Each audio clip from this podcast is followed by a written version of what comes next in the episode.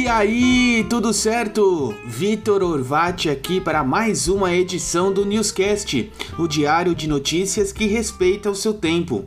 Hoje é quarta-feira, dia 7 de abril e nós já chegamos na metade da semana. Dá para acreditar? Então bora começar mais esse dia com muita energia e informação. Vem comigo para as principais notícias do Brasil e do mundo. O tempo vai continuar chuvoso por aqui. Tem risco de chuva forte e temporais em toda a região norte e centro-oeste. No norte, a máxima pode chegar a 34 graus e a mínima de 23, assim como no nordeste, onde a temperatura fica entre 32 e 24 graus. O sudeste também vai ter temperaturas mais altas, a máxima pode chegar a 30 graus e mínima de 19.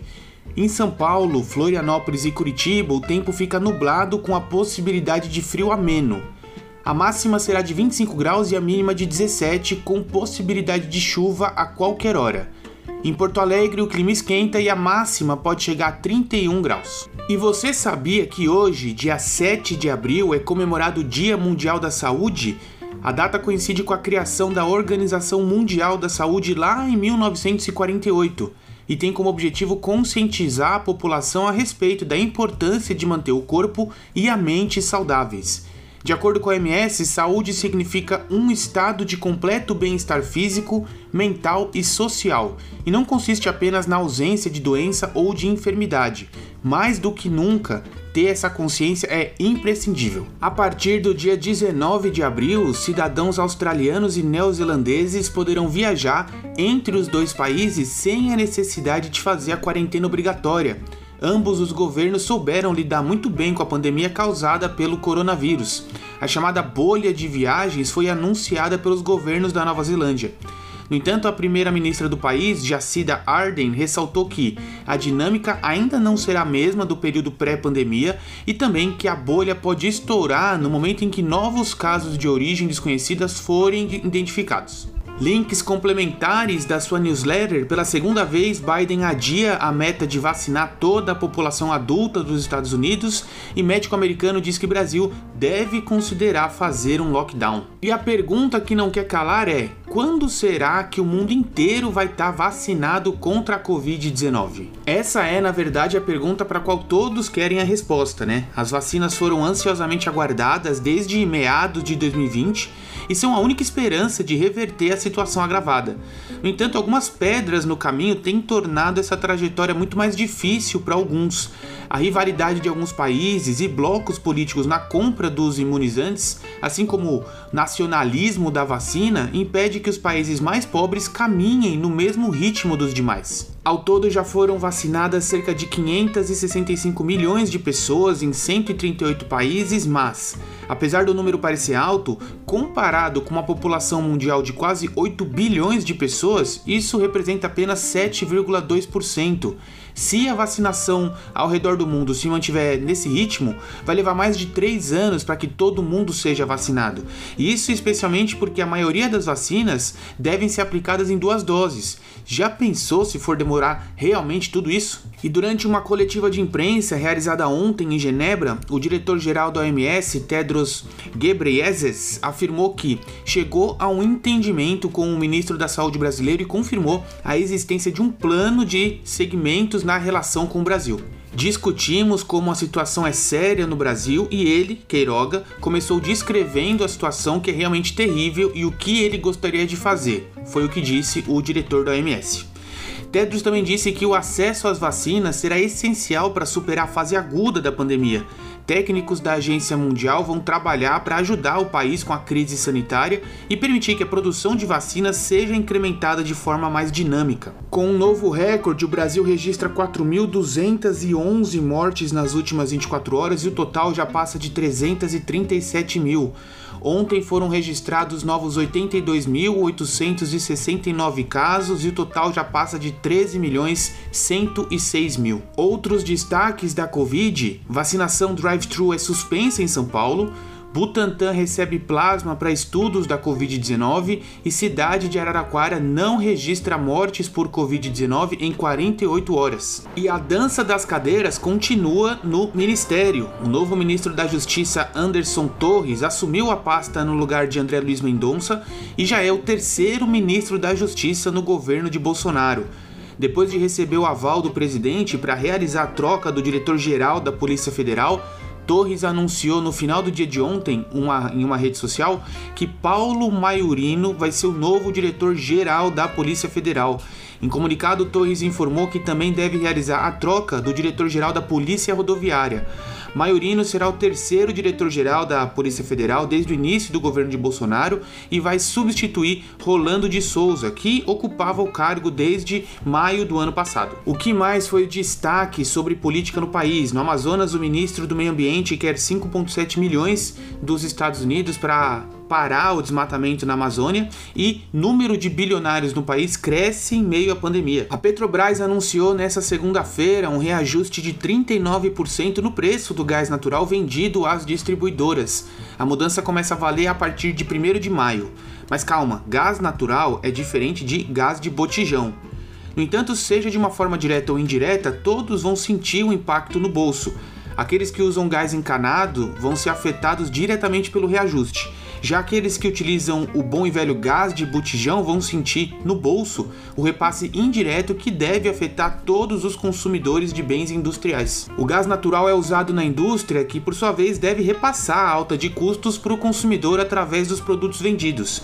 Ah, e a conta de luz também deve aumentar, uma vez que o custo para a geração térmica também deve subir. Então prepara o bolso aí. O Senado aprovou ontem o projeto que estende até 31 de julho a entrega da declaração do imposto de renda renda 2021 ante data limite anterior que era de 30 de abril.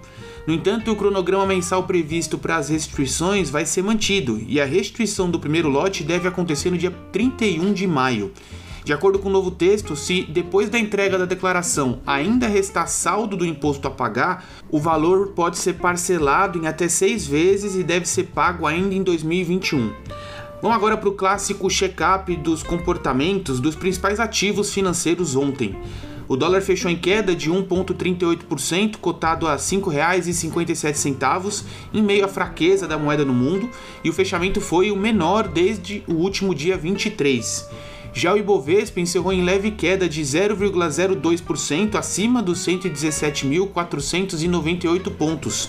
No início do dia chegou a superar a casa dos 118 mil, mas perdeu força depois da retração dos índices americanos outros links que você encontra na sua newsletter. IBGE cancela concurso por falta de verba e Paulo Guedes nega haver brigas com o Congresso. Enquanto isso, a Forbes liberou hoje a 35ª edição da sua tradicional lista de bilionários no mundo. Pelo quarto ano consecutivo, o fundador da Amazon, Jeff Bezos, lidera o ranking com uma fortuna estimada em 177 bilhões de dólares. 64 bilhões a mais do que o ano passado. Enquanto alguns sofrem com os desafios da pandemia do Covid, as pessoas mais ricas do mundo não apenas mantiveram, como aumentaram as suas fortunas. Nesse ano, o ranking atingiu um novo recorde com 2.755 bilionários, dos quais 57 são brasileiros.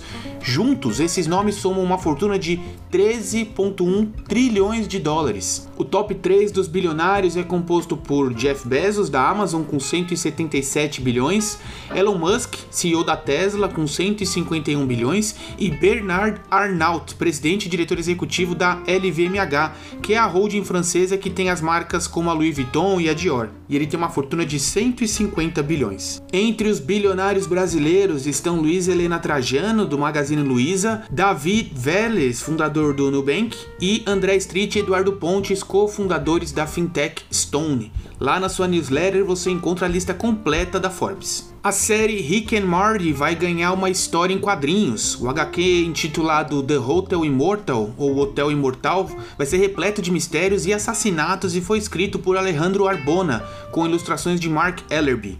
Apesar da novidade, essa não é a primeira vez que esses personagens aparecem nos quadrinhos. A história conta um mistério de assassinato que acontece dentro do Hotel Immortal e a dupla é deixada para resolver o caso que, claro, vai envolver as peculiaridades e travessuras dos personagens de uma leitura divertida, envolvente e engraçada. Se você, assim como eu, ficou ansioso para esse lançamento, segure a emoção, porque esse lançamento está previsto só para 17 de julho. Bom, o que, que o pessoal tá pesquisando no Google? Futebol, Firmino Filho, Tom Veiga, AstraZeneca, Silvia Bravanel, tudo isso tá lá na sua newsletter e você consegue ver na seção Trends quais são as reportagens associadas a cada palavra-chave. Então dá uma olhada lá. E olha só, você conhece os benefícios da respiração profunda? Esse tipo de prática é muito poderosa e o artigo do Nômade Intelectual que você encontra lá na sua newsletter vai te mostrar exatamente o que ela é capaz de fazer. Se você está buscando aprender quais os benefícios desse tipo de atividade, corre lá porque tem muito valor para você extrair desse conteúdo. Para fechar a nossa newsletter de hoje, vamos falar sobre horóscopos. Taurinos estão com a intuição afinada, por isso confie nos seus instintos. Você pode se destacar no trabalho com seu senso de responsabilidade e profissionalismo. A semana está positiva para os leoninos e é a hora de focar nos estudos, hein? Que tal participar de palestras ou se inscrever em um curso online? Nas finanças, evite gastar com coisas desnecessárias. É hora de pisar no freio e de fugir de dívidas. Já para os virginianos, a semana indica boas oportunidades e conquistas na carreira, nas finanças e na vida amorosa. É hora de alcançar seus objetivos. Eu, como um bom virginiano, adorei o horóscopo de hoje. E é isso, chegamos ao fim de mais uma edição do Newscast, preparado com muito carinho para que você comece o seu dia melhor com a gente do que sem a gente, porque todo mundo gosta de quem está sempre bem informado. Se você gostou desse conteúdo e entende que ele pode ajudar outras pessoas, compartilha com seus amigos, com seus familiares, porque eu tenho certeza que eles ficarão muito gratos e a gente também vai agradecer bastante a sua ajuda. Eu te vejo amanhã na próxima edição. Até mais!